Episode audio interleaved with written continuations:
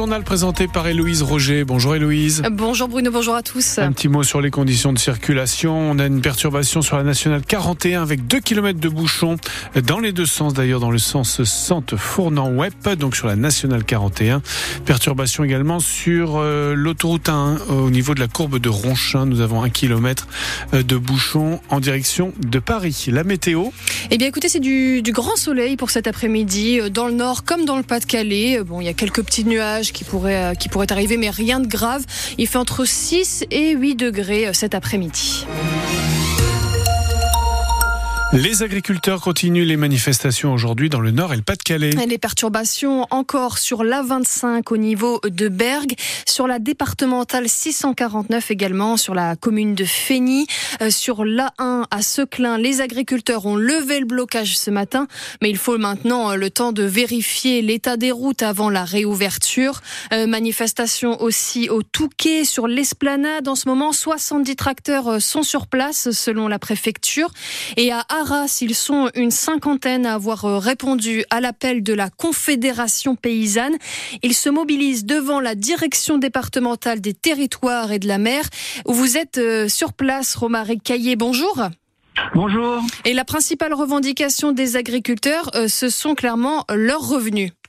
Oui, hein, le message est affiché sur plusieurs panneaux, un revenu juste pour les petites fermes ou encore un revenu digne pour tous les paysans. Beaucoup de drapeaux, aussi des drapeaux jaunes aux couleurs de la Confédération paysanne, un syndicat minoritaire qui veut désormais faire valoir ses propositions.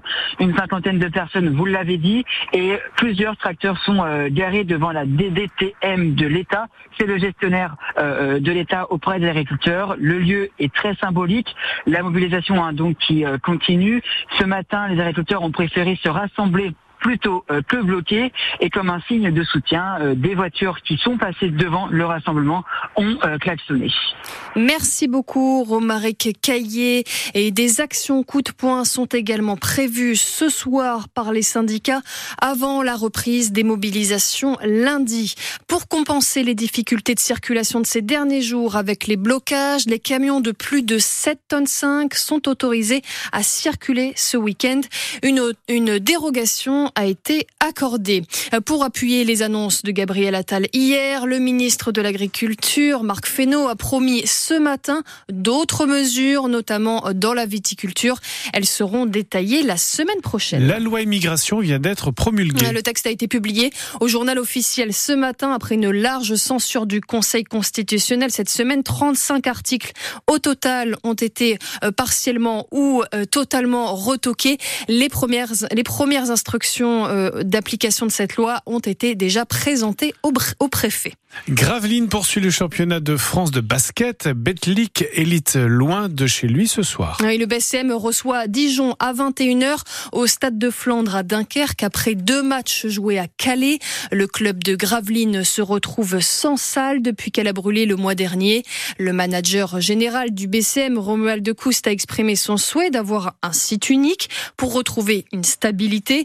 Alors, on en est où du projet de reconstruction de la Sportica, d'une potentielle installation temporaire ailleurs? On fait le point avec vous, Stéphane Barbero. La mairie envisage d'abord une salle modulaire qui accueillerait les matchs du club le plus rapidement possible jusqu'à la reconstruction d'une salle de basket définitive. Ça peut être un chapiteau avec des tribunes démontables sur le modèle de celui qui était installé à Disneyland jusqu'en 2020 lors de la Leaders Cup, la compétition qui réunit à mi-saison les huit meilleures équipes du championnat. La ville pourrait louer la structure ou l'acheter avec une capacité de 3 à 4 000 places. Cette salle provisoire serait installé dans le parc des rives de l'A. Dans le même temps, il faut engager la reconstruction de Sportica. Plusieurs options, rebâtir sur place, peut-être même en gardant une partie du bâtiment.